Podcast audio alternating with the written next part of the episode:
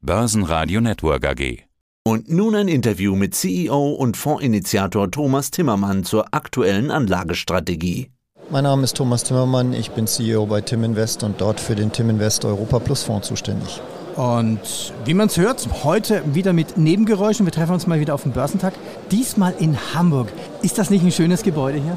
Absolut einer meiner Lieblingsbörsentage. Die alten historischen Räume hier von der alten Börse in Hamburg. Ist einfach immer wieder umwerfend History. Wall Street in Hamburg sozusagen. Wall Street in Hamburg. This is where it happened, ja. Was ich ja so schön finde in diesem alten Saal, das sollte man vielleicht den Hörern, die nicht hier sind, erklären. Und du bist ja auch ein alter Börsenhändler, du hast ja das Parkett noch miterlebt.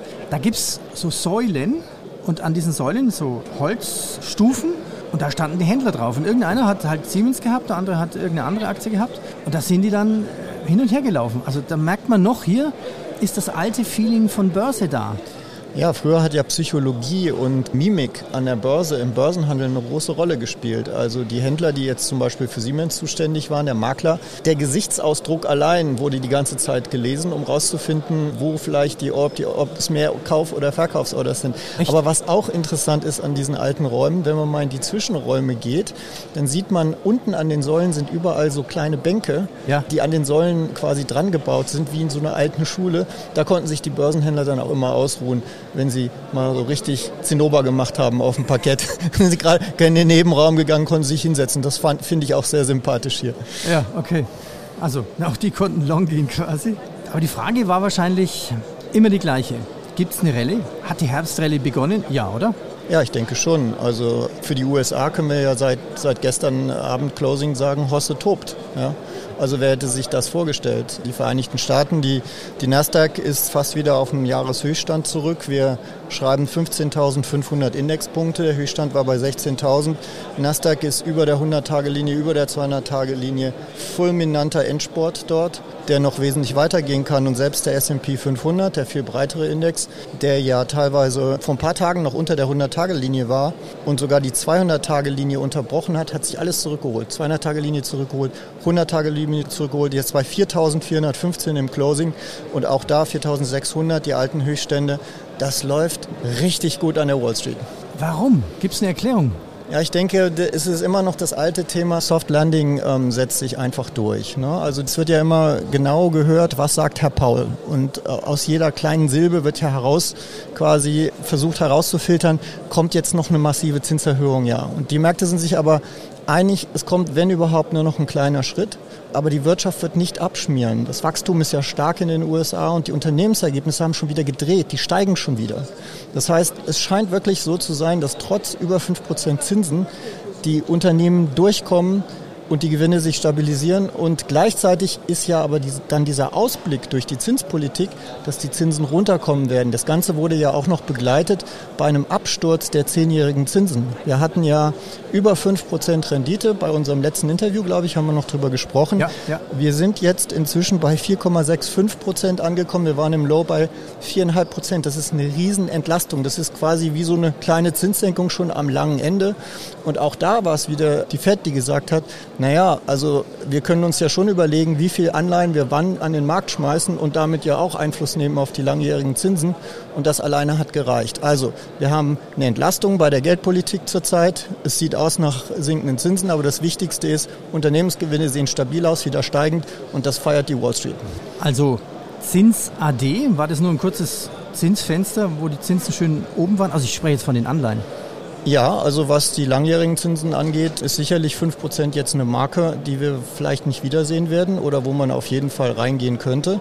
Und auch übertragen auf Europa genau das gleiche Szenario. Auch dort sind ja die Zinsen im einjährigen, zweijährigen, zehnjährigen Bereich gesunken. Also dieses kurze Fenster von, von sehr attraktiven Zinsen scheint erstmal vorbei zu sein, ausgehend von den USA und dann auch übertragen auf Europa. Europa ist ja immer so ein bisschen hinten dran. Wie stark ist denn das Gap, die Differenz zwischen den US-Märkten und Deutschland und Europa?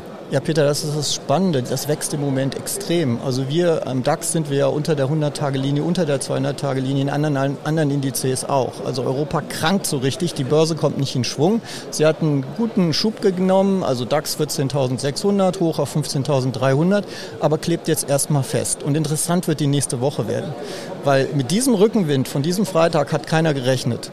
Wir hatten ja eher am Freitag eine Mauerbörse, die etwas runtergekommen sind.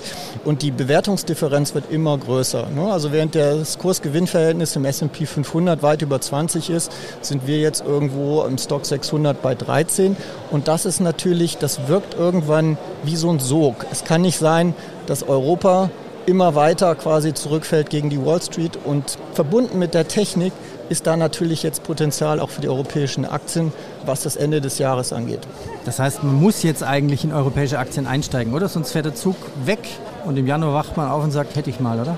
Man sollte generell in Aktien investiert sein und wir hatten bessere Zeiten einzusteigen. Da haben wir auch drüber geredet. Da habe ich auch gesagt, das sind jetzt gute Zeiten. Jetzt haben wir natürlich schon einen Teil von der Jahresendrally haben wir schon hinter uns. Ne? Also wenn wir jetzt die 100, 200 Tage Linie, jetzt sind so die großen nächsten Marken im DAX. Da können wir ja mal schauen, wo die zurzeit sind. Mhm.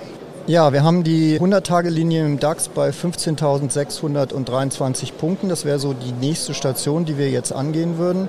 Und die 200-Tage-Linie ist genau in der Nähe bei 15.644. Und ich schätze, da wird der Markt erstmal kleben bleiben. Mhm. Und dann ist die große Frage, können wir das nachhaltig überwinden? Wenn ja, dann haben wir natürlich ein gutes Kaufsignal, auch technischer Natur. Wenn nicht, sind wir technisch quasi immer noch in einem Bärenmarkt, in einem angeschlagenen Markt.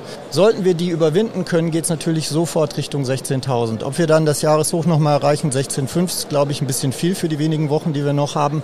Aber generell haben wir im Moment Schwung nach oben. Wir haben Rückenwind von der Wall Street und ich würde sagen, wenn es gut läuft, haben wir über ein Drittel der Strecke schon hinter uns. Wo steht der DAX jetzt genau zum Zeitpunkt unseres Interviews? Also der DAX steht jetzt genau bei 15.321. Das ist nachbörslich gerechnet quasi mit den Future Closes per 22 Uhr, als die USA zugemacht ja, haben. Okay, also 600 Punkte in noch sechs Wochen erstmal 200 Punkte bis zur 200-Tage-Linie und 100-Tage-Linie und dann wollen wir mal schauen, ob die Wall Street und alles andere dann noch reicht, um uns noch höher zu katapultieren.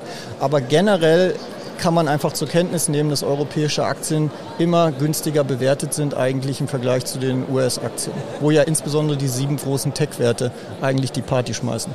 Thomas Zimmermann, Fondsadvisor von Tim Invest, von deinem Fonds. Welche Strategie fährst du momentan? Wir sind ja wegen der technischen Lage und sowieso immer abgesichert, aber wir haben unten dann aufgemacht. Wir haben im Moment eine Aktienquote über 70 Prozent. Die liegt so zurzeit bei 73, 74 Prozent und steigt jetzt immer weiter an, je weiter wir hochkommen neu die Absicherungslevels insgesamt. Wir sind im Stock 600 Index ungefähr auf dem Indexstand von 451 abgesichert. Das ist noch 0,8 Prozent oder so von hier.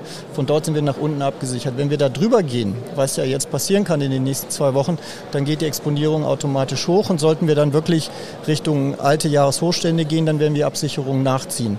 Also wir sind im Moment mit einer hohen Aktienquote unterwegs. Wir freuen uns, wenn die Kurse weiter hochgehen.